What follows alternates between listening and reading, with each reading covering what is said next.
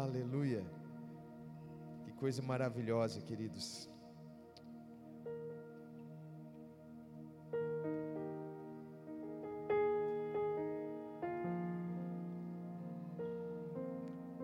Amém, queridos. Que alegria estar com vocês nessa manhã, né?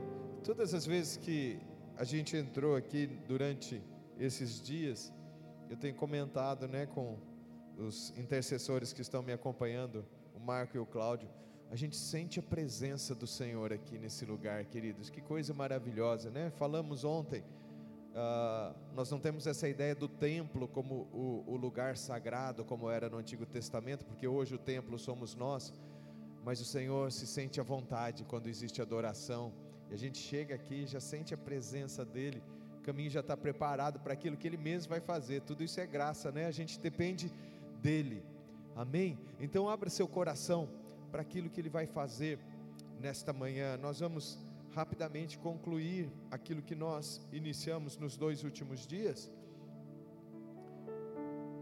E os irmãos perguntaram: como é que vai ser o final? Eu falei: para mim você vai perguntar isso? Sabe aquela. Quando ninguém sabe o que vai acontecer, a pessoa diz assim: ah, só Deus sabe. Nesse caso, só Deus sabe mesmo como vai ser o final. Amém? Você está aberto para aquilo que Deus vai fazer? Queridos, é importante naquilo que nós temos ministrado é, sobre os dons espirituais. Ah, o arquivo do, do, da apresentação está aí disponível, né? todos vocês que quiserem, né? Às vezes não deu tempo de anotar, você olhou, mas ah, aquilo que foi dito, como que é assim mesmo? Está bem resumido, mas está ali, né? É de domínio público, tá? Vocês podem ter acesso a isso, fiquem livres para compartilhar aí por WhatsApp qualquer maneira que seja, se você tiver interesse aí no, no conteúdo que nós estamos ministrando de maneira bem objetiva sobre os dons espirituais. O Senhor Jesus, né, já que nós cantamos essa, essa canção tão, tão escatológica, né, que já começou, né, a gente pode dizer para o Senhor, pode morar aqui, no último dia nós vamos dizer, Senhor, reina sobre nós, quando Ele estabeleceu o reino. Mas o Senhor vai vir para uma igreja para uma igreja gloriosa, amém? Eu resisto um pouquinho àquela ideia, ah, quando o Senhor vier, vai ter um, um pouquinho de gente remanescente, tudo lascado, ferido, né? Oh, sobrevivi, Senhor, agora vem. Não, o Senhor vai vir para uma igreja vibrante, que espelha a sua glória e o seu poder, amém? E o meu sonho para a igreja do Senhor, isso quer dizer a comunidade onde eu, onde eu estou, aqui, todo lugar onde está a igreja do Senhor, que seja uma igreja que funciona naquilo que ela foi chamada a fazer, nos dons espirituais. Igrejas, às vezes, com uma dimensão um pouco maior, como aqui, como a nossa comunidade lá em Ribeirão, às vezes as pessoas passam a depender demais de quem está ocupando o púlpito, de quem está uh, no louvor, de algum líder de ministério, mas a igreja é chamada a ser mais orgânica, mais funcional. Dons espirituais estão sendo ativados nesse dia, nesses dias. E você precisa funcionar nisso. É claro, debaixo de orientação, de pastoreamento e tudo mais. A gente vai falar um pouquinho sobre isso. Mas você tem dons espirituais para servir a igreja. Dons são ministérios para servir a igreja. Amém? Então que você faça uma aliança com o Espírito Santo. Se você está dizendo eu quero mais, eu quero mais dons na minha vida, que seja para você servir. Amém? Deixa eu compartilhar, eu esqueci, era ontem para eu ter dito isso, né? Havia bastante gente aqui, mas eu creio né, que as pessoas a quem isso é endereçado vão receber aquilo que eu vou dizer. Quando eu estava na véspera de vir para cá, eu pedi a um irmão lá de Ribeirão, um amigo, que orasse por mim, né? Ele é muito cheio do espírito, muito carismático ele orou por mim, me abençoou, e ele disse: Antônio, lá vai haver um casal, bem novinho, 20, 20 e poucos anos, e eles estão lutando para se desvencilhar da cocaína. E eles vão receber uma porção tão grande da presença de Deus que o organismo deles vai reagir contra o entorpecente, contra a substância. Eu não vou pedir, claro, para que esse casal se identifique, nem mesmo se você, se esse casal estiver constrangido, no final poderia dizer, me procure no final, mas aí pode ser que você se constrange, se alguém olhar, será que é aquele casal, será que é aquele casal, né? Às vezes a pessoa fica constrangida. Mas se você preferir não me procurar diretamente para evitar isso, eu faço um apelo a vocês, né? É um, é um rapaz e uma moça, segundo o, o irmão falou, por volta dos 20, 20 e poucos anos, mas eu faço um apelo que você procure então os pastores locais aqui para dizer: olha, nós somos aquele casal, nos abençoe, porque nós cremos na palavra que foi entregue. Amém? Isso foi uma palavra de conhecimento. A gente falou sobre palavra de conhecimento ontem. Vamos falar um pouquinho hoje em conexão com os dons de curar também. Mas está liberado sobre a sua vida. Amém? Está liberado. Você precisa se abrir para receber. O Senhor tem isso para você. Hoje nós vamos falar rapidamente sobre a profecia, o dom de profetizar. Lembra-se, né, desde ontem estamos falando sobre isso, né? Sobre a, a maneira como, como você se abre para receber dons espirituais, que todos os cristãos têm pelo menos um dom espiritual, porque a cada um é dada a manifestação do Espírito, então é para você também. Amém? Então, ah, vamos falar sobre profecia. Os capítulos 12 e 14 de 1 Coríntios são os que mais trazem clareza sobre isso. Paulo fala no final do capítulo 12 e no, e no início do capítulo 14 sobre buscarmos os dons. Na verdade, ele fala buscar com zelo, buscar ardentemente. Isso foi uma chave para o meu coração quando eu recebi esse ensino. Eu já falei um pouquinho para você da minha autoestima tão baixa, e eu, minha postura era: Senhor, se tu tens alguma coisa para mim, eu estou aqui. Não é desse jeito que você busca dons espirituais, tá? Deus é soberano, Ele até pode atender uma oração fraca como essa, mas você é chamado a buscar com zelo. O que seria buscar com zelo? Eu fico pensando aqui, né? Ah, alguém gosta de chocolate aqui? Bastante gente, né? Se um exemplo tosco, mas só para você entender, tá? Se aqui no canto tivesse uma mesa, eu falasse, ali tem alguns chocolates, eu nem sei se existe essa marca ainda, Pan. Ali tem algumas barrinhas de chocolate pan, né? Fica à vontade para se servir. E ali onde está o Jobert, tem uma mesa com chocolate Copenhagen, fica livre também. Você ia buscar com zelo, você ia atropelar o Jobert ali. Você ia buscar com zelo. Deu para você entender? É querer demais, buscar com zelo, com dedicação. Não é assim, ah não, vou lá. Tem nada mesmo, tem só essa coisa aqui, né? Essa banha tingida de, de marrom aqui com aroma de chocolate.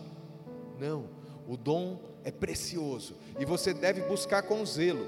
Queridos, eu entendo aqui que é, é, é quase que um mandamento. Busquem com dedicação, com zelo, os dons espirituais. E ele fala também sobre os melhores dons. Então há dons que são mais úteis, que são mais eficazes, né? Eu brinquei ontem, não sei se existe um donzinho, né? Os dons são todos importantes, mas há dons que edificam mais e devem ser buscados com zelo. E aí ele fala, especialmente o de profetizar. Eu não vou fazer doutrina em cima disso. Mas se Paulo está mandando buscar com dedicação os dons espirituais, os melhores dons, em especial o de profetizar, eu entendo que todo mundo pode profetizar. Amém? E eu me refiro aqui ao carisma da profecia, porque profetizar no sentido mais amplo todo mundo pode, né? Eu profetizo, eu declaro, tal. Isso todo mundo, né? Nós pentecostais, carismáticos, estamos até acostumados a essa linguagem, né? Você só precisa entender melhor o que ela significa. Eu profetizo não é eu desejo. Você está declarando algo que Deus quer que aconteça. Então tem um peso maior. Mas o carisma o dom profético aqui de 1 Coríntios 12, eu também entendo que ele está disponível a toda a igreja, está ali na mesa, mas é para quem vai pegar, e nesta manhã o meu apelo é que você pegue aquilo que está sendo entregue para você, você quer mesmo? E parece que você não está com dedicação nem com zelo, você quer mesmo? É para você, então você deve desejar, você deve buscar, amém? Vamos ler 1 Coríntios 14, de 3 a 4. Acho que está no final da sessão 3, queridos, isso.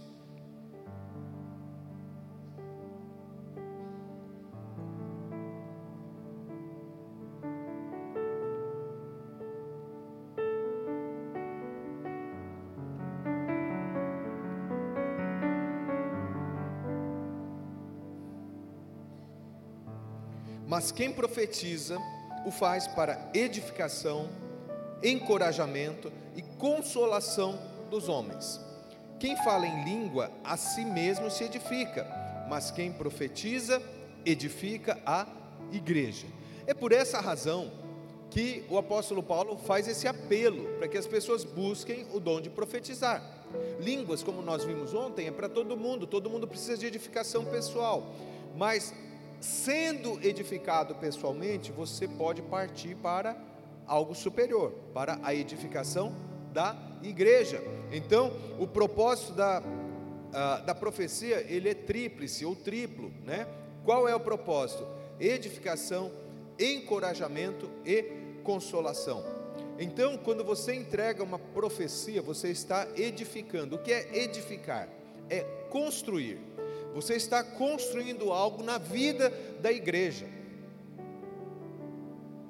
Eu entendo que a palavra profética que o Senhor me deu aqui no final, né, foi tão claro. Eu vi é, esse paralelo entre o corpo de Jesus, o corpo físico sendo levantado na cruz, que permitiu, desde então, né, daqui dez anos vai fazer dois mil anos que Jesus foi levantado. Na verdade, tem um erro de conta aí, mas profeticamente, no, no ano de 2033, vai, vai se celebrar o momento em que Cristo foi levantado na cruz. E aí ele atraiu todos, assim, todo mundo olhou para Jesus, né? Hoje a gente pode dizer que o mundo todo já olhou para a cruz, né? Lógico, há povos não alcançados, mas assim, estamos correndo para lá. Mas de maneira geral, o mundo olhou para Jesus. Eles foram até Jesus, uns receberam, outros rejeitaram. Mas Jesus continua sendo um divisor de águas na história da humanidade. Amém? Mas o Senhor me falou, mostrou isso no meu coração. Agora não é mais o corpo físico de Jesus. É aquilo que os teólogos chamam de o corpo místico de Jesus. A igreja está sendo levantada. Igreja, você não é chamado para ficar escondido. Você está sendo chamado para ser levantado e atrair todos a você. Amém? Era isso que o Senhor estava me falando. Eu entendo que eu estava edificando a fé da igreja. Aliás, o dom estava edificando, ok? A fé da igreja. Também é encorajamento. E aqui eu preciso chamar a sua atenção, porque a maior, a maioria das Bíblias traz edificação, exortação. Eu não sei porquê, queridos a igreja brasileira entende a palavra exortação como bronca, dura. Ah, o pastor me exortou. Quer dizer, você está lascado, né? Chamou sua atenção. E a gente gosta disso. Né? Aliás, no, no Brasil, quando alguém fala alguma coisa daquelas bem duras assim, igrejas pentecostais, o povo diz: Fala Deus. O que essa pessoa está querendo dizer? Não é fala comigo, Senhor, não, fala com esse aqui, é para ele ouvir. Quando a pessoa fala, diz assim, fala a Deus, ela está dando uma indireta para alguém que está no ambiente ali, né? A gente deve pedir para Deus falar, mas que Ele fale com você em primeiro lugar, amém? Mas a gente tem essa ideia de exortação. Paulo exortou Timóteo a não ser tímido, ou seja, ele estava encorajando. Exortar é encorajar. Olha, vai para frente, vai para cima, cumpre o teu propósito. É isso que é encorajamento ou exortação. Então a profecia tem é, também essa função. e consolação, conforto. A profecia traz isso. E aqui não quer dizer aquelas profecias é, bonitinhas assim, sabe? Meu servo, eis que te digo, te colocarei num lugar alto.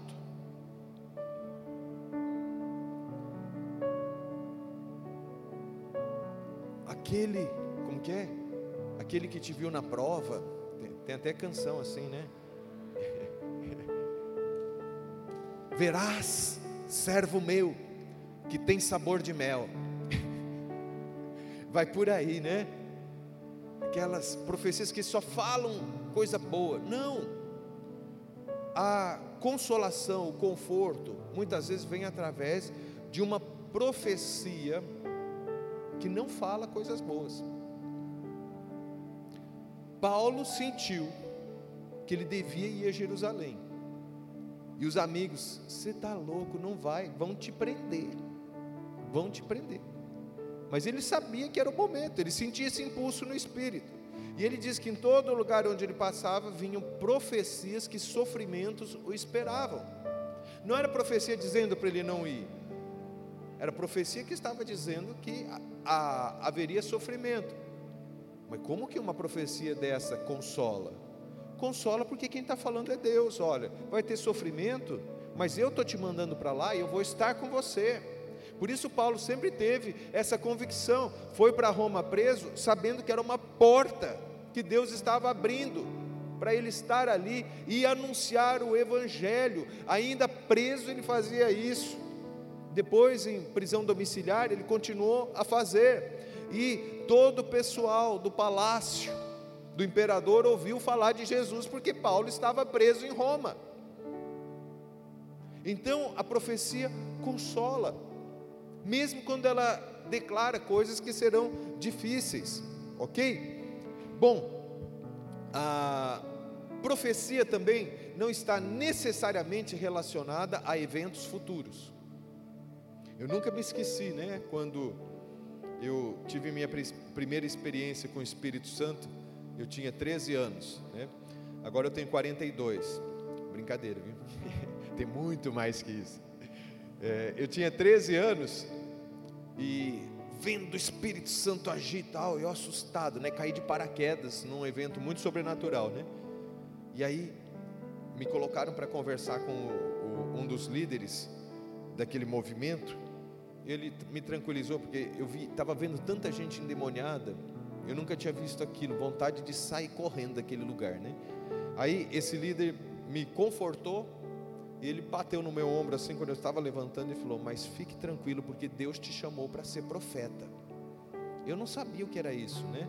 Na época, né, você, a maioria de vocês nunca ouviu falar disso, mas estava em moda falar de um profeta místico, não um profeta cristão, profeta místico medieval chamado Nostradamus, que em tese previa o futuro, né? Aí quando esse irmão falou que eu que eu seria um profeta, eu falei: será que eu vou prever o futuro? Você um novo Nostradamus. Não era isso, claro que não. Né? Ele estava dizendo, talvez em sentido mais amplo, pregar a palavra, e essa profecia se cumpriu, e também o dom de profetizar, que mais tarde, bem mais tarde, o Senhor acrescentou na minha vida. E o que é profetizar? É falar aquilo que Deus está falando. Queridos, deixa eu abrir parênteses aqui para para você entender que eu creio que algo poderoso vai acontecer com você. Eu recebi um comissionamento de Deus. É, no, acho que foi em maio, mais ou menos, eu estava num evento onde estava o, o pastor Randy Clark, avivalista. O negócio dele é transferir unção. Eu fui à frente para receber a ministração. Ele gastou um bom tempo orando por mim. Ele sempre foi ministrar em outras pessoas e eu fiquei lá. E o Senhor começou a me visitar, começou a me visitar. E eu ouvi a voz de Deus, não com meu ouvido, né? Acho que eu já falei aqui. Deus sabe da capacidade cardíaca de cada um. Eu nunca ouvi audivelmente a voz de Deus, mas Ele fala dentro de mim. E Deus falou, Antônio, abre os ouvidos do meu povo para ouvir o que eu estou falando, e abre os olhos do meu povo para que eles vejam o que eu estou fazendo. E eu entendi nisso um chamado para ativar dons. E eu estou aqui, entre outras coisas, para isso. Você tem fé para isso? Amém? Ah, não é por causa do Antônio, não é que eu seja qualquer coisa, nada disso, né? Cada um no, no chamado que tem. Deus me chamou para servir vocês, abrindo seus olhos e abrindo seus ouvidos. E profetizar, palavra de conhecimento, sabedoria, discernimento de espíritos, envolve essas questões de você ter os seus olhos espirituais abertos, seus ouvidos espirituais abertos. Então, isso tudo está sendo distribuído aqui no nosso meio. De maneira prática, como eu profetizo? Até você ganhar segurança, né? Que tem gente que fala assim: como que eu vou falar? Eis que estou fazendo isso e aquilo e tal, tal, tal. No começo você não tem essa segurança. O Senhor começa a formar uma impressão dentro de você. E a minha sugestão, é você que receberá, e eu quero profetizar que muita gente vai receber o dom de profecia aqui, amém? É, no início, quando Deus formar, às vezes, uma visão, uma, uma impressão profética em, em relação a alguém, fala com essa pessoa, fala, querido, eu sinto que Deus está falando isso, e está me mostrando isso a seu respeito, assim, assim. Isso faz sentido para você? Entregue de uma maneira segura, porque você não está assumindo a responsabilidade de dizer, Deus está falando isso. E aí, o que vai acontecer? Uma vez, duas, três, quatro vezes, vai, a pessoa vai dizer assim para você: Olha, faz todo sentido, é isso mesmo, é o que eu estava precisando. Você vai ganhando segurança até que, se você desejar, com bastante segurança, quando você tiver convicção de que Deus está falando, você pode entregar na primeira pessoa, tá certo? Sempre lembrando que a profecia, o dom de profetizar, é diferente da profecia do Velho Testamento. Ali é a palavra inerrante de Deus, ninguém pode questionar. Agora, a profecia, o dom de profetizar, o apóstolo Paulo falou, em parte profetizamos, porque há o elemento humano. Às vezes a gente quer profetizar coisas boas, e você acha que está ouvindo a voz de Deus, mas tem uma parte que é sua. Às vezes a, profecia é misturada, começa Deus falando e tal, e quando a gente percebe, parece que a pessoa está falando algo de si mesmo. Então, tudo isso, com a prática, você vai aprendendo, o Senhor vai refinando, né? Eu senti o, o Espírito Santo refinando os dons de, de algumas pessoas, né? Como eu falei para você, algumas coisas que, que o Senhor já tinha feito em você, Ele está refinando, Ele está trazendo é, é que você não usa óculos. Você sabe como que é, né, Jefinho? Você vai no oftalmologista, ele fala assim ou assim, tal, até chegar no foco. O Senhor está dando para você um foco maior, né? uma precisão maior, para você funcionar de maneira mais eficaz no reino. Mas o Senhor diz agora a você que a razão de tudo isso não é simplesmente para você ser reconhecido como uma pessoa capacitada sobrenaturalmente. O que precede o exercício do dom que o Senhor colocou sobre a sua vida é o coração de Jesus pelas pessoas. É abençoar as pessoas. Você é só um canal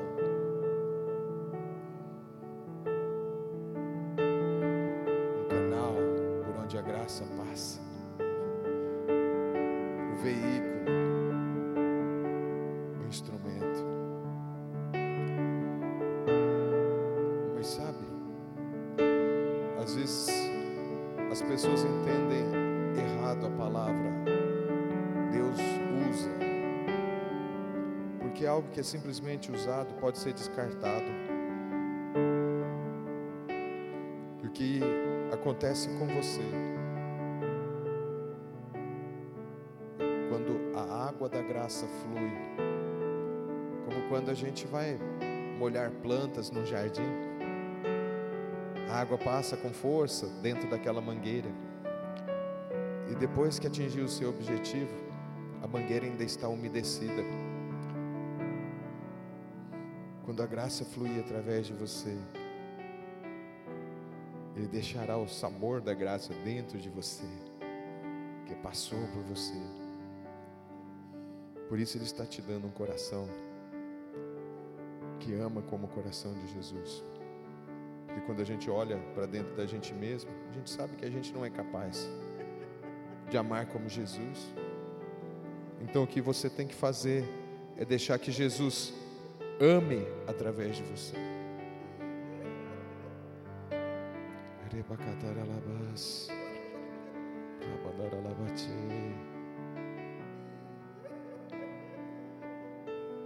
É isso que significa viver na promessa.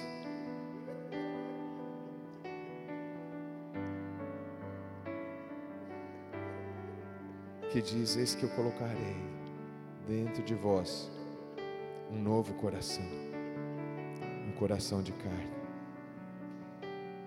É o coração moldado como o coração de Jesus.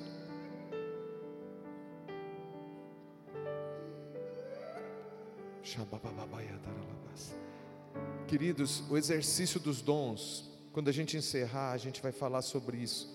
E tem que ser precedido por aquilo que havia no coração de Jesus.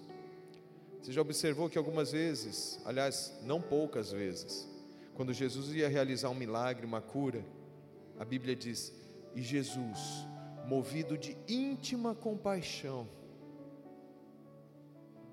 Jesus não estava a fim de dar um show. Aliás, quando as pessoas pediram, faz algum sinal aí para a gente ver. Aí ele não fez. Porque ele não estava afim de um espetáculo. Aliás, quando as pessoas estavam perdendo foco, querendo fazê-lo rei, saía. Que não era o momento ainda. Jesus estava interessado em edificar e curar as pessoas, em redimi-las. E é para isso que os dons espirituais servem. Amém? Dons de curar. Aqui, queridos, eu creio todo mundo é chamado a orar pelos enfermos. Você crê nisso? Amém? Eu creio firmemente que todo mundo é chamado a orar pelos enfermos e a ver curas acontecendo. Mas os dons de curar, eu acredito que não é para todo mundo. Nem todos terão os dons de curar, mas todos devem orar pelos enfermos. Ah, mas eu não vou ter dons de curar, eu não, ver, não vou ver curas acontecendo? Não, você vai. Eu acho que a cura acontece muitas vezes pela intercessão da igreja. Tivemos o testemunho ontem, né, Jonas? Do irmão Antônio, né? A igreja orando Certamente pessoas ah, que participaram desse esforço coletivo de oração, alguns têm dons de curar, né? mas eu entendo nesse caso, né, não tenho os detalhes, que o que moveu a ação terapêutica, curadora do Senhor, foi a oração da igreja. A gente vê isso em Atos, a igreja orando. Né? Então faz parte. Qual é a distinção então? Se todos devem orar por cura e todos podem ver curas acontecendo, qual a diferença entre uma pessoa que ora por cura e a pessoa que tem os dons de curar? Eu entendo que a pessoa que tem os dons de curar, ela vai ver mais curas acontecendo em um período muito breve, às vezes curas instantâneas. É isso que distingue, no meu entendimento, certo? Eu não faço doutrina em cima disso, mas isso que faz a diferença entre a oração por cura, a oração pelos enfermos. Né? Você vê ali na, no, na versão da grande comissão de Marcos, que fala: Estes sinais seguirão os que crerem. Então, se você crer, você vai ver aquilo acontecer, independentemente de você ter o dom ou não. E aqueles que têm um chamado específico para a cura. É essa, só essa a distinção. Bom, deixa eu falar um pouquinho do meu testemunho pessoal aqui.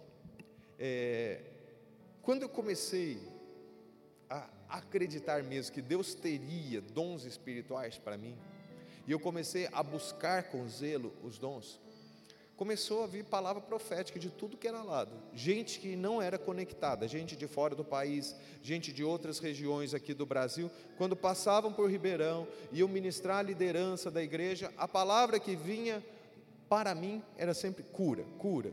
Né? Um irmão que o Senhor já, já levou, né, falou: Eu vejo um médico, medicina, né? Meu pastor estava do meu lado e pensou assim: aqui ele errou, né? Profetada, né? O Antônio é funcionário público, não era, na época era funcionário público, então ele não é médico. Mas não, o irmão estava vendo que eu ia agir na área de cura. Pastor Miguel Piper de Curitiba, mesma coisa. Um pastor da Inglaterra e outro, e outro, e outro. Todo mundo falava cura. E aí, o que acontecia? As pessoas falavam, Antônio, Deus está te chamando para curar, né? Eu nunca me esqueci, né? Primeira situação depois de uma dessas palavras, uma mulher estava à beira da morte na UTI. Eu fui lá e orei por essa mulher. Sabe o que aconteceu? Em três dias ela morreu. Reconheço que não foi um bom começo, né? mas eu não desisti. E eu continuava a orar. Algumas vezes algumas coisas aconteciam. Até que, queridos, eu fui exposto a, um, a uma maneira de orar por cura bastante eficaz.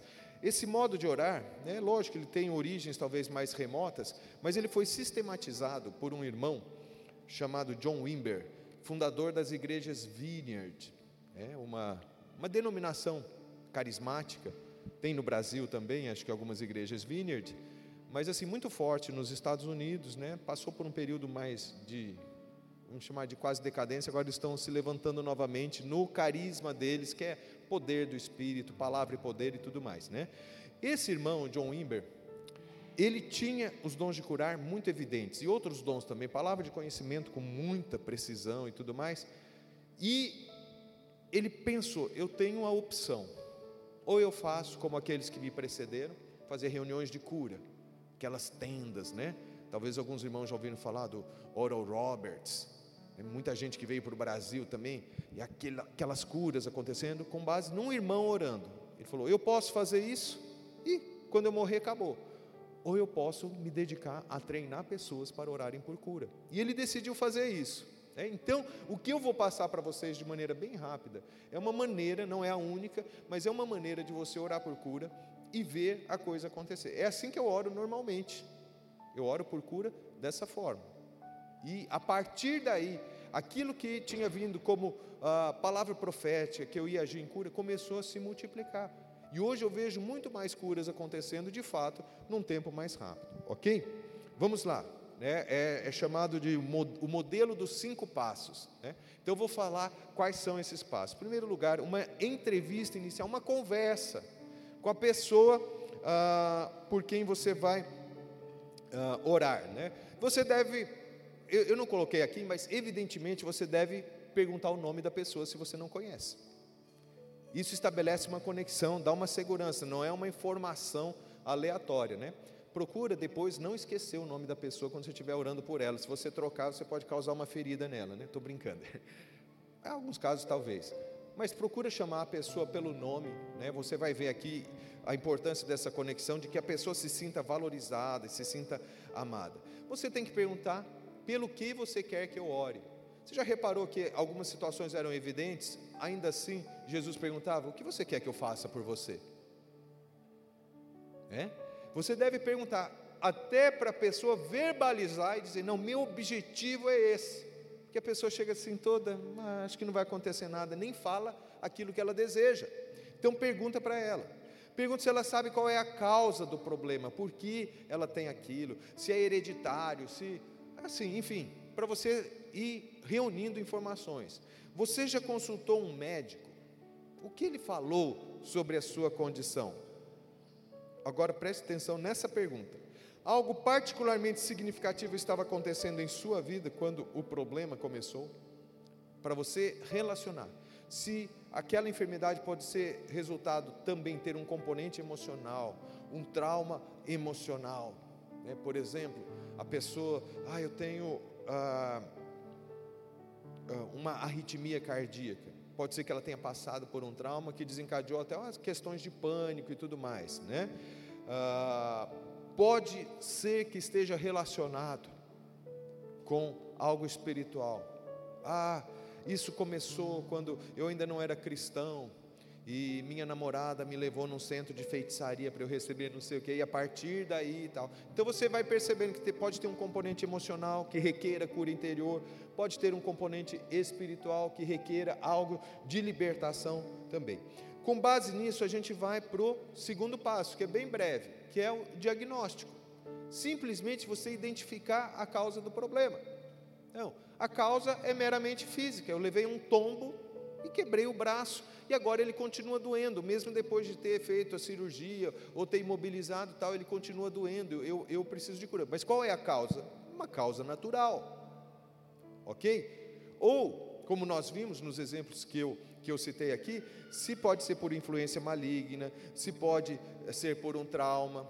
Agora, não presuma, né, por exemplo, ah, não, eu tenho essa dor por causa de uma fratura que eu tive, ficou mal consolidada, ou não, ficou tudo perfeito, mas ainda dói, então gostaria que você orasse por mim. Aí você vai pensar, uma fratura só pode ser de origem física. Sim, mas pode ter ao redor do acontecimento algo emocional até mesmo espiritual. Explico. Ah, mas como você quebrou o pé? Ah, eu estava no banco do passageiro, né? meu pai estava dirigindo e ele estava embriagado ele bateu o carro e eu quebrei a perna, né? No acidente.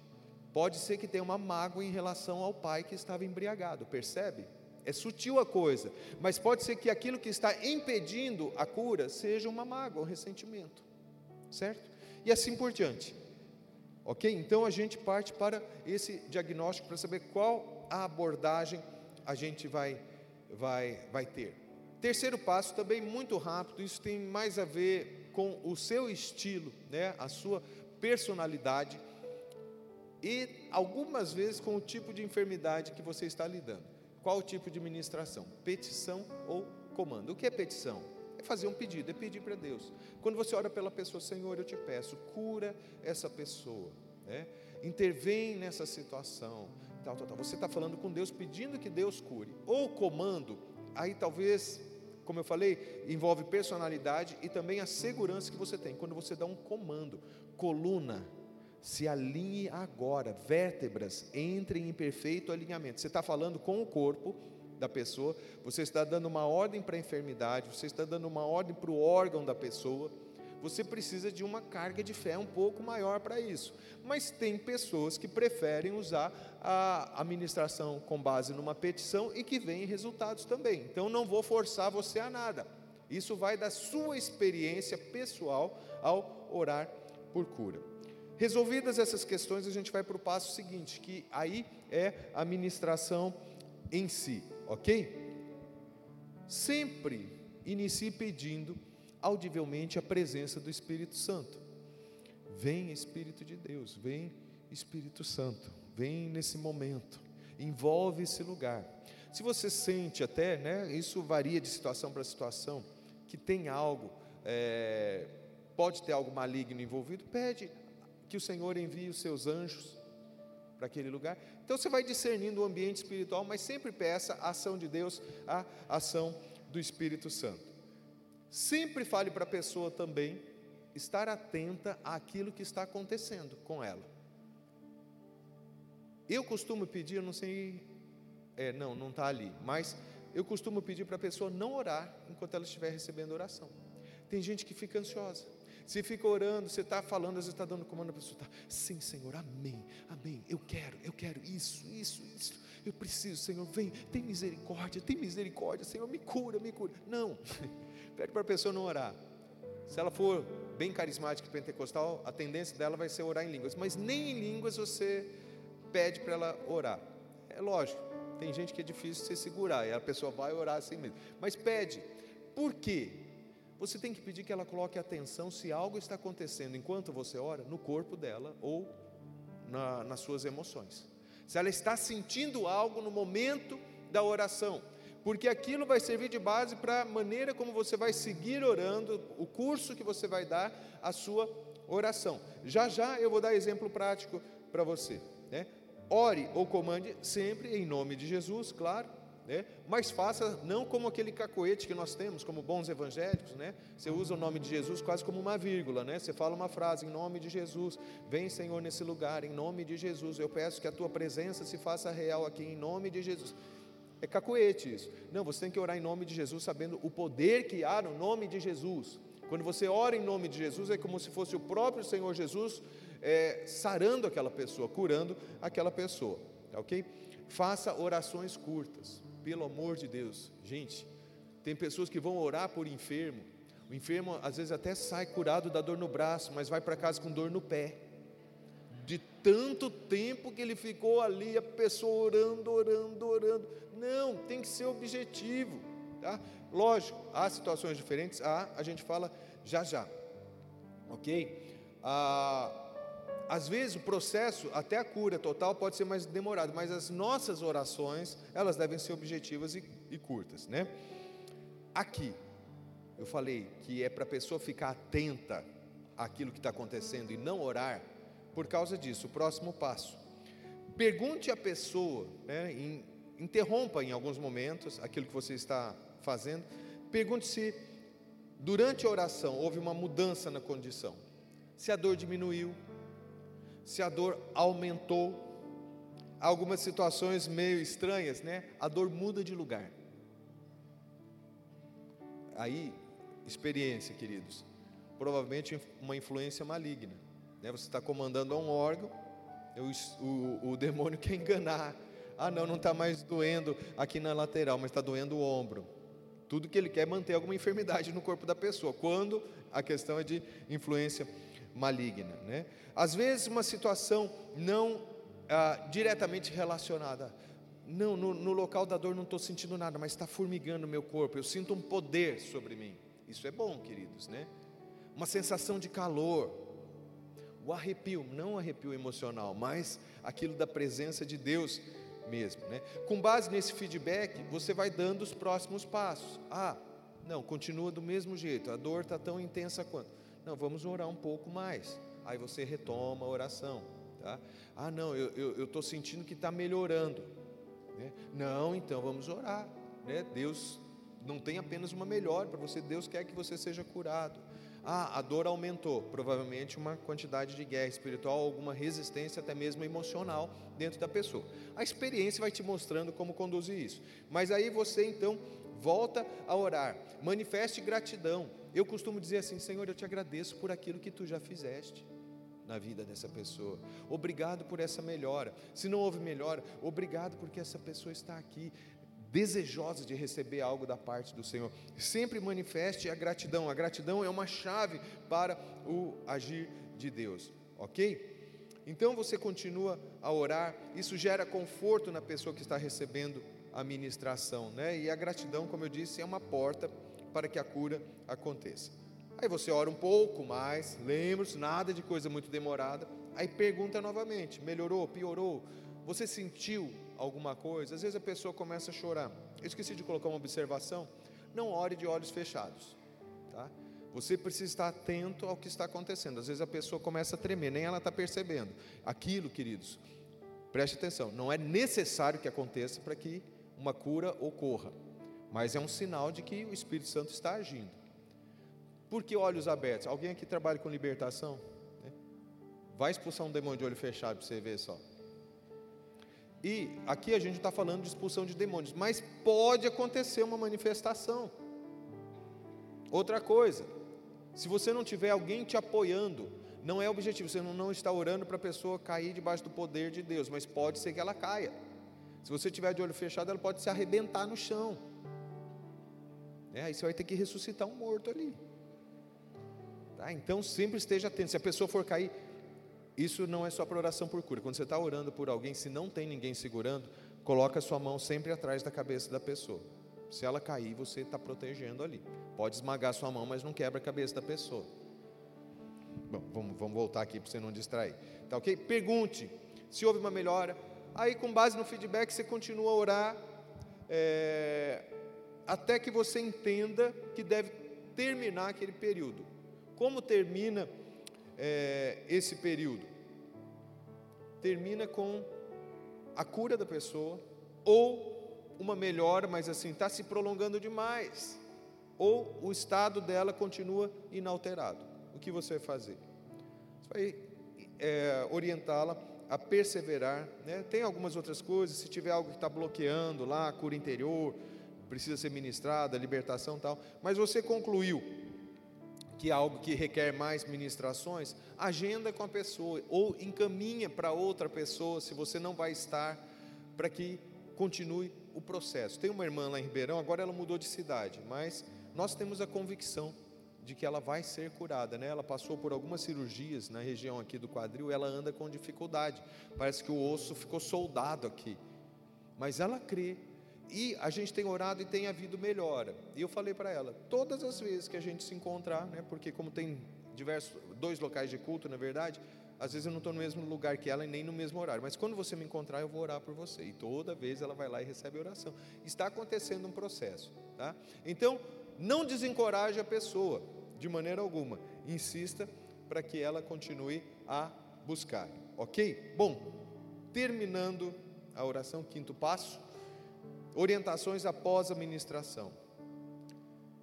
Independentemente do resultado, a pessoa precisa saber que ela é amada, que ela é amada por Deus como eu te falei, né, quando a gente vai orar por alguém, entregar alguma coisa, você deve deixar que Jesus ame através de você. Então ela tem que saber que ela é amada por você também. Isso traz uma segurança a ela. E é uma verdade, Deus a ama, independentemente de ter sido curada ou não. Se ela foi curada, Deus a ama. Se ela não foi curada por alguma razão, ela ainda assim continua sendo amada por Deus.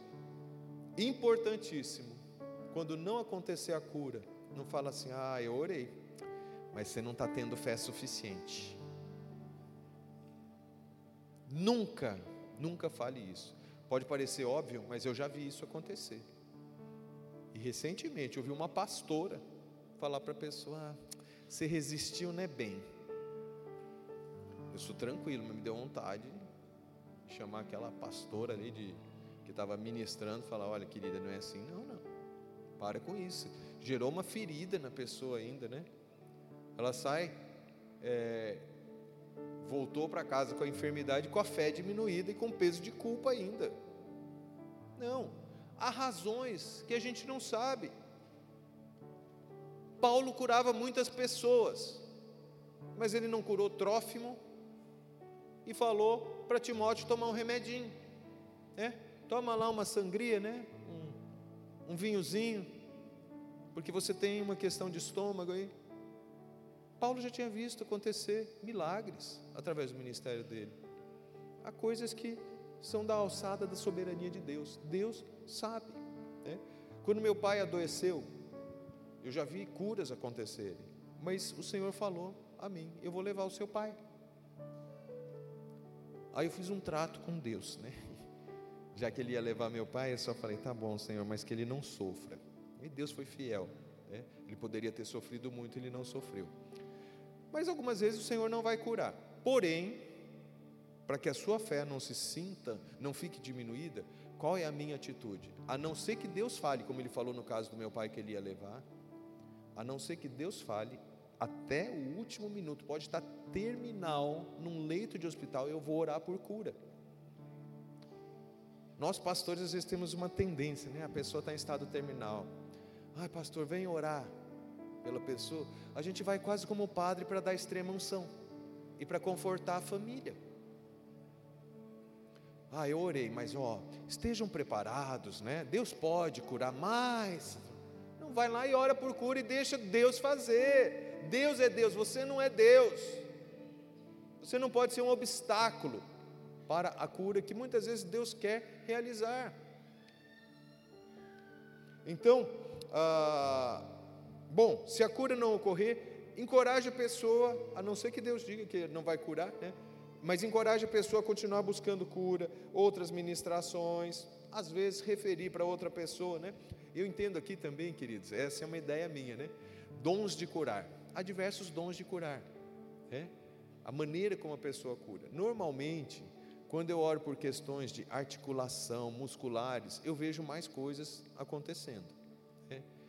Talvez eu seja o que? Um ortopedista espiritual?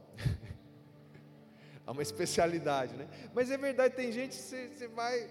Nossa, a pessoa ora por câncer, que é algo maravilhoso. Então encaminha para a pessoa. Deus pode usar qualquer pessoa para curar um câncer, mas tem gente que, assim, há uma maior eficácia. Por quê? Sei lá, pergunta para Deus, vai perguntar para mim uma coisa dessa. Mas perceba que ah, você pode encaminhar para outras pessoas. Quando a cura ocorrer, isso é muito importante. É, peça para a pessoa ficar atenta, porque alguns sintomas vão tentar voltar, muitas vezes. O organismo estava treinado a produzir aqueles sintomas. a causa foi tirada, mas o organismo está produzindo. Às vezes há questões emocionais. Se um passarinho, queridos, quebra a sua asinha e não pode mais voar, você leva no veterinário, ele coloca uma tala ali, fica bonitinho, né? Tem uma micro tala assim que coloca, aí está restaurado. Esse passarinho dificilmente vai voltar a voar, porque ele ficou com o trauma da dor e com aquela, não sei se eu posso usar isso para um animal, né? Mas com aquela convicção interior de que ele não é capaz de voar. Então a pessoa às vezes tem essa, uh, essa quase que uma programação para sentir a dor, para sentir aquilo, e às vezes o organismo vai tentar reproduzir. Às vezes é coisa do diabo também. Às vezes é uma questão de a pessoa estava quando foi curada no ambiente da presença de Deus. Aí ela vai, leva uma vida distante de Deus, ela precisa estar na presença de Deus. Foi aquilo que a curou, ok? Então às vezes pode voltar. São diversas situações, mas sempre alerte a pessoa a isso, ok? Eu me lembro, né, uma, uma cura que eu recebi, eu, eu tinha uma arritmia, né? acho que foi um momento até de um, hoje, olhando em retrospecto, eu acho que foi um ataque de ansiedade e pânico que eu tive. Meu coração palpitava e veio uma ideia, né? Eu, eu estava noivo, e a ideia que vinha à minha mente é que eu ia morrer antes do casamento. Quando eu casei, metade dos sintomas sumiram, porque eu não morri. Então um pedaço da mentira foi embora. Mas ainda continuava aquele incômodo. Aí um dia eu fui numa conferência de cura e a gente pensa tanta coisa que aconteceu, sinais, tímpano restaurado e tal, milagres criativos, tal, tal, tal, e eu lá nada, né? Do, três dias era a conferência. Primeiro dia eu cheguei e falei, ah, é hoje que vou ser curado, que o coração batia duas, falhava uma e não sei o que, nada, né? Mil à minha direita, dez mil ao meu lado e eu nada. Todo mundo sendo curado. Segundo dia a mesma coisa. Terceiro dia eu quase que desisti, porque no terceiro dia eu estava bem, estava sem a, a arritmia. Aí estava terminando, né? Os pastores eram de fora, o pastor local foi concluir. Ah, vamos então agora orar pelos pastores. Aí a pastora falou assim, a pastora canadense, não espera, eu tenho mais uma palavra. Uma pessoa assim, assim, assim. No diagnóstico médico tinham identificado que eu tinha muita acidez no esôfago. Isso, o diafragma é perto do músculo cardíaco e aquilo alterava os impulsos do meu coração. Então a arritmia que eu sentia não era de origem primariamente cardíaca. Bom, guarda essa informação. Aí a pastora falou: "Não tem alguém aqui que tem arritmia e tal?" E eu achava, né, aquelas alturas do campeonato, que não ia ter nada para mim, né? Eu fiquei sentado e falei, mas cadê essa pessoa, né? Aí de repente veio, falei, Antônio, é você? Aí eu dei um pulo, né? Era um anfiteatro, assim, eu desci correndo, né? Ainda fui tentar explicar no meu inglês quebrado para a pastora que não era do coração. Falei, é você, é você. Pôs a mão, pá, caí no chão, levantei curado. Algumas vezes começou, tum, tum, coração. Aí eu lembrava, eu fui curado. Comecei a ignorar. Pronto, acabou. Ah, eu tinha aquela enxaqueca, não sei o que, fui curado. Aí começa aquela dorzinha de cabeça e fala, ih, vai começar tudo de novo. Pronto, você escancarou a porta, você abriu a porta para começar. Manda embora em nome de Jesus. Amém? Ah, oriente a pessoa a manter um estilo de vida saudável.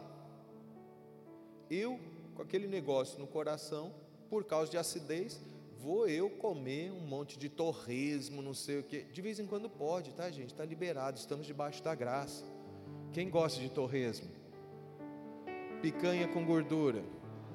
Eu não gosto, não. Eu gosto de gordura com picanha. De vez em quando pode, tá bom? Só que você tem que ter um estilo de vida saudável. O Jonas me conheceu quando eu pesava 115 quilos. 115, desse tamanhozinho, imagina como que eu era, né? Eu não descia a escada, eu rolava ali. Mas assim, resolvi cuidar, né? Faço minha caminhadinha, minha corridinha. Como de tudo, mas não faço exagero, tá? Estilo de vida saudável, né? Me parece, Jonas, que o Benihim falou assim: se eu orar por uma pessoa e essa pessoa for curada, ela não tiver um estilo de vida saudável, ah, a enfermidade voltou. Diz que ele fala assim: agora você procura um médico, então. Deus já fez a parte dele, tá? Se for alguém novo na fé, você, eu entendo que você pode orar por pessoas, inclusive não convertidas, tá? Aí você conduz ela a Cristo. Se ela é nova na fé, incentive-a a permanecer no Senhor. Como eu disse, é na presença que a cura acontece.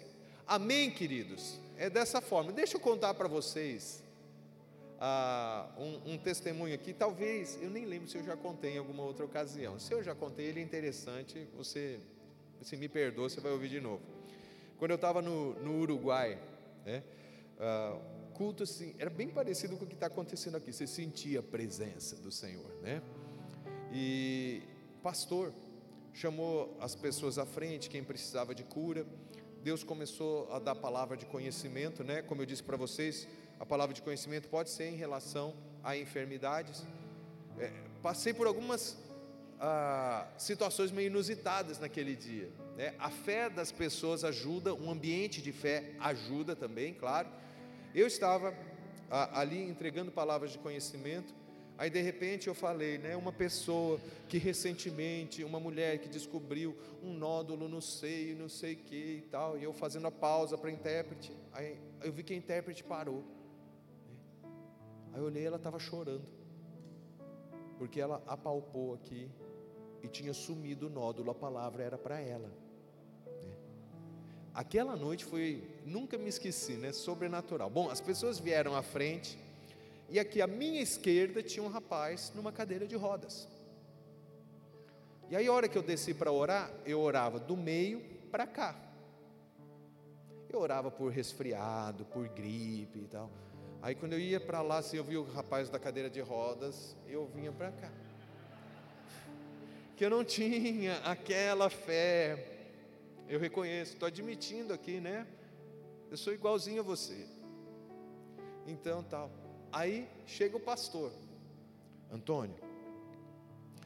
Está vendo um rapaz que está na cadeira de rodas? Onde? Ali. Ah, sim. Então, ele é um membro aqui da igreja, ele é jogador de futebol profissional. E tem algumas semanas ele começou com umas dores. E ele foi desenvolvendo uma dificuldade de andar e não anda mais. E os médicos estão investigando e não sabem o que ele tem.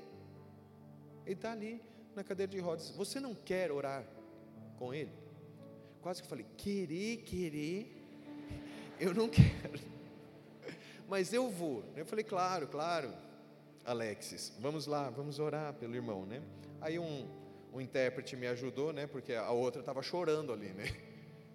A que tinha sido curada. Aí um intérprete foi me ajudar, né? Fiz tudo isso aqui. Qual é o seu nome? Vitor. Né? Então você tem essa condição, o Alexis falou. Falei, vou orar por você. Se você sentir qualquer coisa, eu falei, não ore, Alexis. Se você sentir qualquer coisa, você me fala. Comecei a orar, tal. Confesso que foi uma oração bem rapidinha, tá?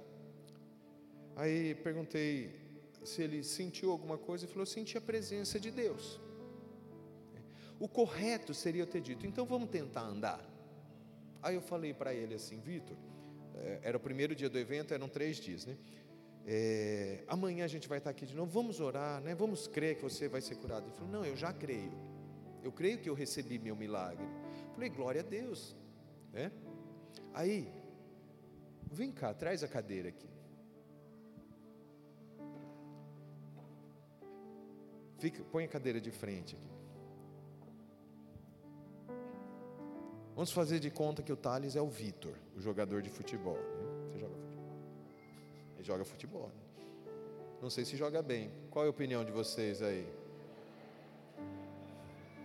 Bom, eu fiquei. Lá a, a, liturgia era diferente. O pastor recolhe ofertas mais por final do culto, né? Teve oração por cura tal. Aí o, o pastor foi assumir ali a, a condução. E eu fiquei do lado do Thales, com a mão assim depois de ter orado e tal, e ele ter declarado que ele tinha fé, que ele recebeu o milagre dele. Né? Aí o pastor falou assim: se você uh, tem a sua oferta, traga aqui. Eu senti minha mão levantar. Aí eu olhei assim. Eu, o que eu pensei? Meu coração ficou cheio de fé, né? Nada disso. Pensei, bom, tem cadeirante que consegue ficar em pé. Que coração incrédulo meu, né? Aí eu não, eu não vou pedir para o Thales imitar, né? Mas e, e o rapaz olhou para trás, o irmão dele foi para frente, ele foi levar a oferta dele, meio cambaleando, apoiado no irmão. E eu pensando, bom, tem cadeirante que não consegue andar direito, mas anda um pouquinho. Aí eu olhei para trás, a família dele estava no banco de trás, todo mundo chorando. Falei, talvez não. Obrigado, Thales. Pode... Bom, fecharam a cadeira de rodas e o Thales foi apoiar, o Thales não, o Vitor foi apoiado no irmão dele. Aí todo mundo assim, né? Deus está fazendo algo. Dia seguinte, noite seguinte, lá vem o Vitor andando com dificuldade, ele não punha toda a planta do pé no chão, né? Andava com dificuldade assim, bem estranho, mas já sem o apoio do irmão e sem a cadeira. E aí eu cheguei, vamos orar de novo. Deus vai fazer. Ele falou, Antônio, Deus já fez. Ele estava dando uma lição de fé em mim. Terceiro dia, a mesma coisa, né, Vitor? É, vamos orar, orei por ele. Ele já chegou no terceiro dia andando melhor, ainda estranho, mas andando melhor. E aí eu disse, Vitor, ele olhou para mim, eu já recebi meu milagre. Falei, eu quero profetizar que num espaço muito curto de tempo você vai voltar a jogar bola. Em 15 dias ele estava jogando futebol. Amém? Simples.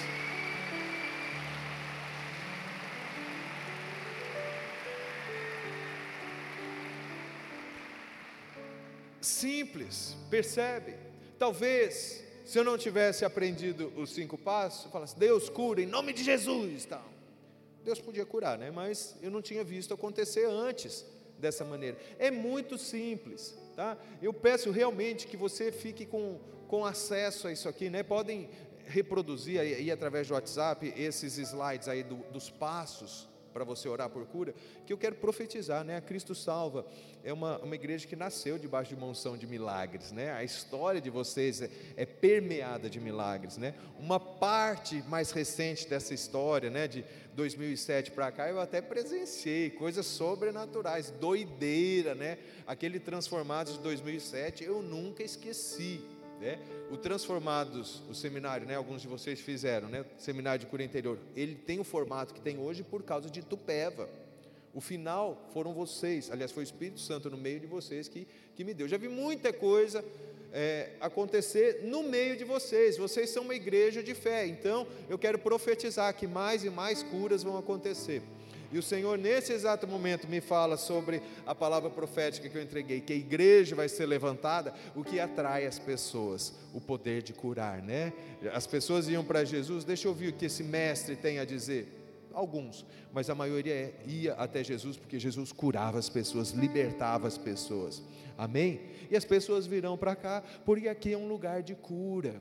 Aqui as pessoas vão dizer: ah, não, você não tem, o médico não deu jeito nisso, mas eu sei de um lugar que eles vão dar jeito em você e vão trazer as pessoas para cá. E quem vai orar? O Jonas, o Jobert também. Mas você vai orar pelas pessoas, no ministério, na célula, onde for. Às vezes, na reunião de música. Ah, tô, tô meio esquisito. Ah, não, que isso? Vamos orar, que é isso? Ah, não, minha voz não está boa hoje, tal. Não, vamos orar. O Senhor vai, vai acontecer cura. A igreja tem que ser o espelho daquilo que era o ministério de Jesus, né? Se você pedir para uma pessoa numa tribo aí que nunca ouviu falar de Jesus, der o Novo Testamento, um, um evangelho na língua dela, ela vai ler ali, sei lá, em duas horas. Você vai perguntar quem era Jesus.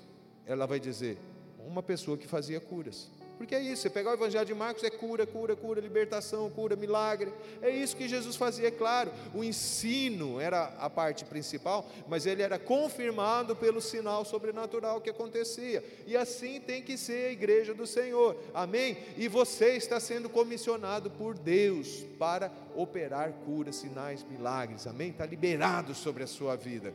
Você recebe? Amém? Com dedicação você vai buscar? Amém. Agora, operação de milagres. Mas, Antônio, uma cura não é um milagre? Ah, esqueci de dizer, né, no, no exemplo do Vitor, uh, Deus me deu uma palavra de conhecimento. Quando eu comecei a orar por ele, sim, a palavra parecia não ter a ver com o estado dele, bactéria. Veio na minha mente assim, bactéria. Aí eu repreendi qualquer bactéria que estivesse causando aquilo. Quando eu voltei para Ribeirão e contei essa situação para alguns amigos que são fisioterapeutas, perguntei para eles se tem alguma condição, alguma causada por uma infecção por alguma bactéria que é, ocasiona aí uma paraplegia, que era a, a situação do Vitor. Eles falaram, não tem, né? A, a, bactéria ataca o nervo tal, não sei o que e tal. Falei, ah, tá. Aí meu coração cheio de fé falou assim: basta tomar um, um antibiótico que, que a pessoa sara, né? O coração incrédulo, ruim, né, que a gente tem. Aí eu lembro que uma das irmãs falou assim: não, algumas vezes, se acertar o antibiótico no começo, a dose certa, sim, mas muitas vezes a pessoa fica paraplégica, a maioria das vezes a pessoa fica paraplégica o resto da vida. Né? Então, ah, alguém pode perguntar, mas isso não é um milagre? Para mim é. A cura de um câncer é um milagre? Para mim é. Mas os médicos, aí, infelizmente a nossa ciência é muito cética, vai dizer: não, muitas vezes por fatores desconhecidos o tumor entra em remissão. Existe na literatura médica, para mim era milagre que tinha acontecido, mas os médicos vão dizer que entrou em remissão, que não sei o que, que a doença involuiu em vez de evoluir, não sei porquê e tal, por quais fatores, vão dizer que não é um milagre. Mas o surgimento, por exemplo, de um órgão onde não existia, isso é um milagre. O sol parar é um milagre. É, eu nunca me esqueci, eu nem era evangélico ainda, eu li um livro do Peter Wagner, é, de um estudo que ele fez. Né? Peter Wagner é um estudioso aí sobre crescimento de igreja. Ele veio para o Brasil fazer um estudo sobre o crescimento pentecostal no Brasil. Ele lançou um livrinho, Por que crescem os pentecostais? Ele conta de uma visita que ele fez no Brasil para Cristo, quando o fundador Manuel de Melo estava, estava vivo ainda. Né? E o Manuel de Melo, e isso Peter Wagner presenciou. Né? Um casal trouxe um bebê, né, com alguns meses, que não tinha as orelhas. No lugar da orelha parecia uma verruguinha cor-de-rosa assim. E o Manuel de Melo foi orar e pôs a mão ao redor, as mãos ao redor da cabeça do nenê. E ele disse assim: Vem para fora. Diz que parecia barulho de é, bolha de chiclete estourando. Tá, tá, tá. E foi fazendo igual essas imagens aceleradas, né? Parecia um repolho ou uma alface vindo para fora assim. Foi saindo de dentro assim, a orelha do nenê se formou ali. Isso é um milagre. O surgimento de um membro que não existia isso acontece, gente. A ressurreição de um morto, isso é milagre. Então, milagre é aquilo que desafia ou contraria as leis da natureza. Né? Andar sobre as águas, como nós falamos aqui, normalmente tudo isso é precedido por fé e por uma palavra, por um comando poderoso, tá certo?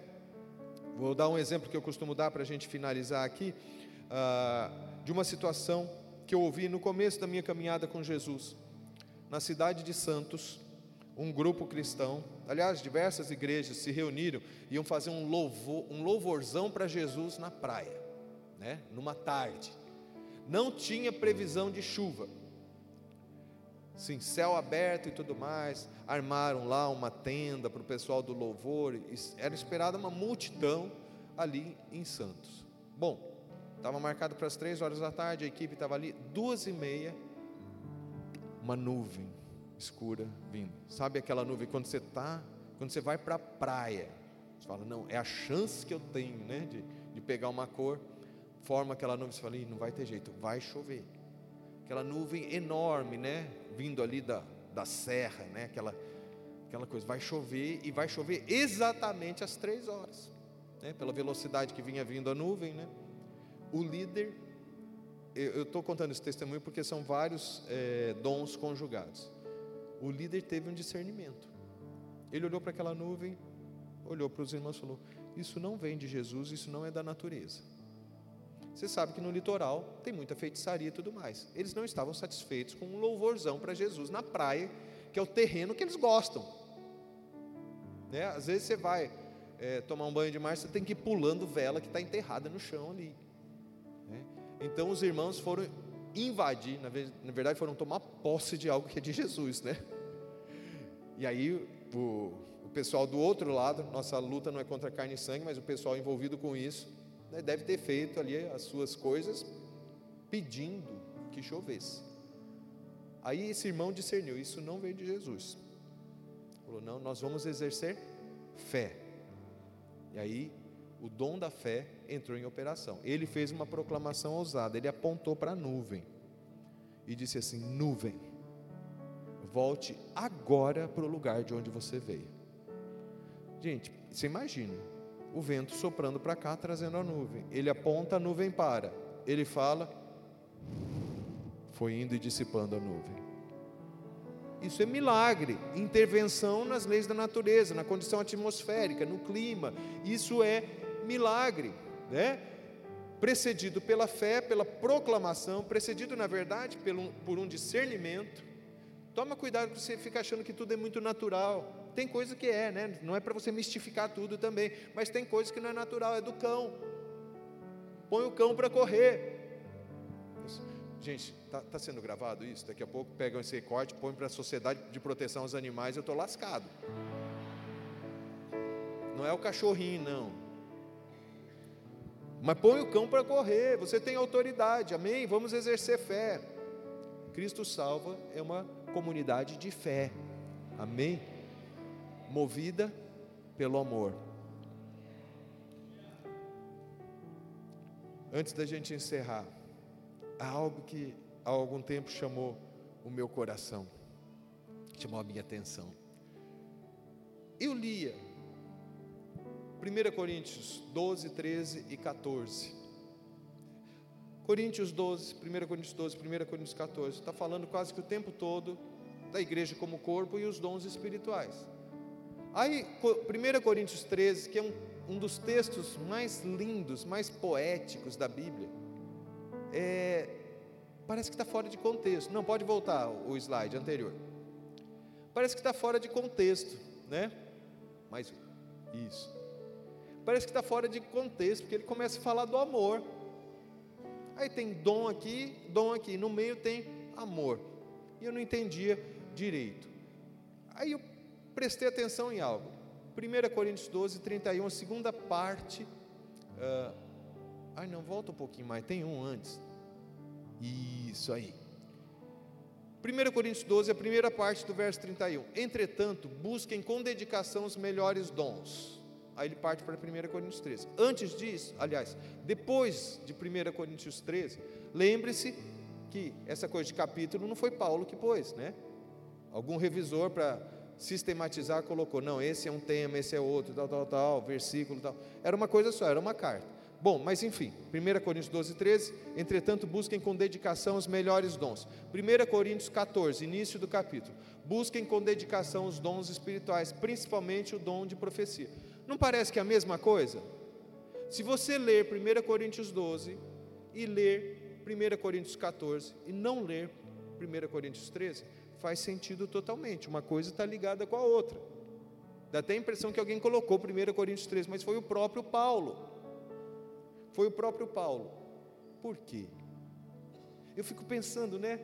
A igreja de Corinto, gente, era uma igreja tão imatura, que tinha disputa. Ah, de quem você é discípulo? Eu sou do Jobert. Ah, e você? Ah, eu sou discípulo do, do pastor Jonas. Viu? Sou discípulo do pastor Jonas. E você? Ah, eu sou raiz. É, pastor Narciso está em Mococa, mas eu sou discípulo, é dele ainda. É. Tinha essa, essas disputas tão carnais ali, né? E eu acho que Paulo pensou, né? Estou escrevendo aqui sobre dons, e não é porque eles não tivessem, na verdade está tentando ensinar porque eles tinham demais. Era uma bagunça generalizada, né? Eu fico imaginando uma reunião em Corinto, né? alguém se levantava na reunião, eis que assim diz o Senhor, sucederá tal, tal, tal. Aí outro bem carnal levantava, eis que digo, não será nada desse jeito, vai ser do jeito que eu estou profetizando e tal. Tinha briga para quem profetizava mais. E, e, e Paulo falou: eu estou escrevendo isso para esse povo tão. Eles têm que entender a razão, né, o porquê dos dons. E aí eu quero desfazer, queridos, um, um equívoco aqui que as pessoas têm. Tem gente que fala: o amor é o maior dos dons. Talvez você já tenha ouvido, né? Com todo respeito, eu amo, queridos, o, o Azaf Borba, né? O, o, dos pais da adoração no Brasil. E ele fez uma canção chamada O Amor é o Dom Supremo. Mas para mim, para mim, euzinho aqui, o amor não é um dom. O amor é fruto do Espírito, mas nesse caso aqui, o apóstolo Paulo chama o amor de caminho. Pode passar o próximo slide. Você percebeu, né? Final de 1 Coríntios 12, início de 1 Coríntios 14, mesmo tema. Observa algo interessante aí. Finalzinho mesmo de 1 Coríntios 12, a segunda parte do versículo 31. Passo a apresentar-lhes um caminho ainda mais excelente, um caminho. E aí 1 Coríntios 14, iníciozinho, sigam o caminho do amor e aí ele fala para buscar os melhores dons. Então, o que está aí no meio? Aí você pode, pode passar aí o próximo slide. 1 Coríntios 13. Impossível a gente ler e não se emocionar, né? Ainda que eu fale, perceba, ele estava falando línguas, profecia, todos os dons, não sei o que, corpo, um precisa do outro, não sei o que tal. Aí ele fala do caminho mais excelente. Ainda que eu fale as línguas dos homens e dos anjos, se não tiver amor, serei como o sino que ressoa ou como o prato que retine ainda que eu tenha o dom de profecia e saiba todos os mistérios e todo o conhecimento, e tenha uma fé capaz de transportar montanhas, mas não tiver amor, nada serei. Ainda que eu dê aos pobres tudo que possuo, entregue o meu corpo para ser queimado, mas não tiver amor, nada disso me valerá. O amor é paciente, o amor é vaidoso, não inveja, não se vangloria, não se orgulha não maltrata, não procura seus interesses, não se ira facilmente, não guarda rancor. O amor não se alegra com a injustiça, mas se alegra com a verdade. Tudo sofre, tudo crê, tudo espera, tudo suporta. O amor nunca perece, mas as profecias desaparecerão, as línguas cessarão, o conhecimento passará, pois em parte conhecemos e em parte profetizamos. Quando, porém, vier o que é perfeito, o que é imperfeito desaparecerá. Quando eu era menino, falava como menino, pensava como menino e raciocinava como menino. Quando me tornei homem, deixei para trás as coisas de menino. Agora, pois, vemos apenas um reflexo obscuro, como em espelho, mas então veremos face a face. Agora conheço em parte, então conhecerei plenamente, da mesma forma como sou plenamente conhecido. Assim, permanecem agora esses três: a fé, a esperança e o amor. O maior deles, porém, é o amor. Queridos, perceba o que Paulo está falando aqui. No meio desse contexto de dons, de poder, de manifestar milagres, ele fala aqui coisas radicais, né? De transportar montanhas, uma fé enorme, línguas dos homens, dos anjos, tudo que você imaginar. Se não tiver amor, não serve de nada. Se torna um show, uma demonstração apenas, uma exibição. E evangelho não é exibição, é transformação de vida, transformação de coração, a começar do nosso próprio coração. Por isso, né, no, na palavra que Deus te deu, o Senhor, e serve para cada um de nós aqui, o Senhor coloca, antes de nos dar os dons, nós, esse deve ser o nosso pedido, o Senhor coloca o coração dele em nós. Às vezes você olhar para a pessoa que está sofrendo, que precisa de uma cura, que precisa de uma palavra profética, que precisa ter uma situação a, a, ser discernida na sua vida, ela precisa ser amada. Você precisa amar essa pessoa. O que deve mover a sua busca pelos dons espirituais é o amor que foi revelado em Cristo Jesus e que já foi derramado em nosso coração pelo Espírito que nos foi dado. Está aí, o amor está dentro do seu coração você precisa dar vazão. E é interessante que Paulo chama o amor de caminho. A impressão que me dá é que o amor é o caminho, como uma passarela por onde os dons fluem. Ok? Então é isso, queridos. Porque lá no reino, queridos, ou no céu, antes do reino ser implantado, do céu, dos novos céus e nova terra, lá ninguém vai precisar ser curado, não tem enfermidade, ninguém vai precisar ser ressuscitado, todo mundo vai estar vivendo eternamente, não vai precisar profecia, o Senhor vai estar habitando no nosso meio, vai estar falando com a gente, percebe isso? Você vai ter todo o conhecimento, toda a sabedoria, você não precisa dos dons do lado de lá da eternidade, tudo isso vai passar Nós precisamos dos dons aqui para manifestar o poder de Jesus e para antecipar o reino de Deus. É aqui. Mas sabe o que vai continuar do lado de lá da eternidade? O amor, porque o amor jamais passará. E você precisa começar, não dá para se acostumar, mas tenta pelo menos se acostumar com o amor. Porque você vai viver mergulhado no amor por toda a eternidade. Vai fazer tanta diferença em todos os sentidos. Ah, queridos, eu estou tô, tô me segurando aqui. Vai fazer toda a diferença em todos os sentidos. Quando você orar por alguém, você vai sentir o amor de Jesus pulsando em você. E sabe o que mais? Você vai ver mais frutos da sua ministração, mais curas vão acontecer. Quando você for movido daquela compaixão que havia no coração de Jesus, mais curas vão acontecer. Mais profecia vai ser liberada, mais palavra de conhecimento, mais discernimento de espíritos. Qualquer que seja o resultado, ah, já ministrei tanto, o pessoal nem ficou na igreja. Se Jesus fosse se basear nisso, querido, ele amou aquele jovem rico, ele amou. Deixe o Senhor revelar esse amor a você. Essa atmosfera tão densa da presença de Deus que há nesse lugar, ela está combinando o poder, o fluir dos dons, a ativação na sua vida, mas é uma atmosfera de um amor, um amor que não é frágil. O amor de Deus não é frágil, queridos.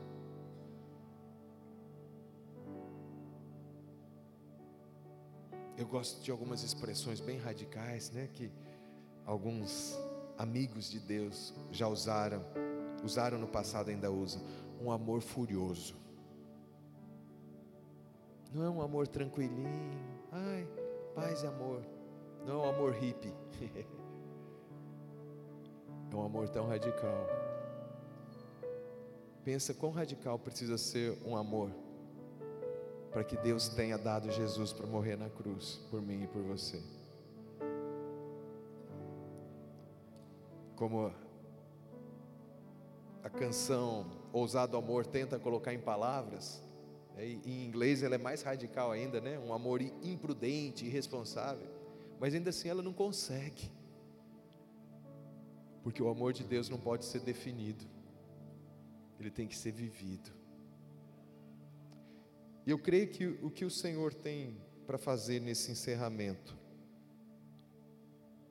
é uma ativação poderosa de dons espirituais, numa imersão de amor, num batismo de amor.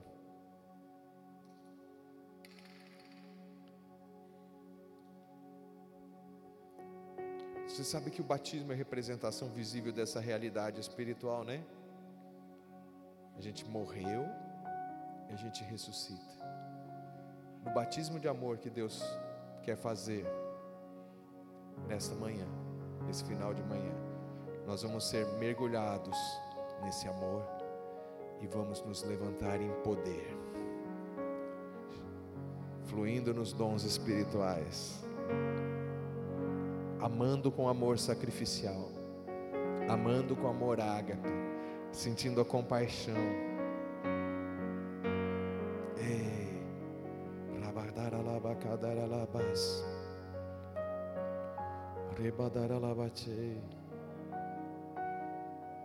De maneira profética, eu abençoo essa equipe de adoração. Mas nessas pessoas eu incluo todo o ministério de adoração, de dança, profetizando esse batismo, esse mergulho no amor.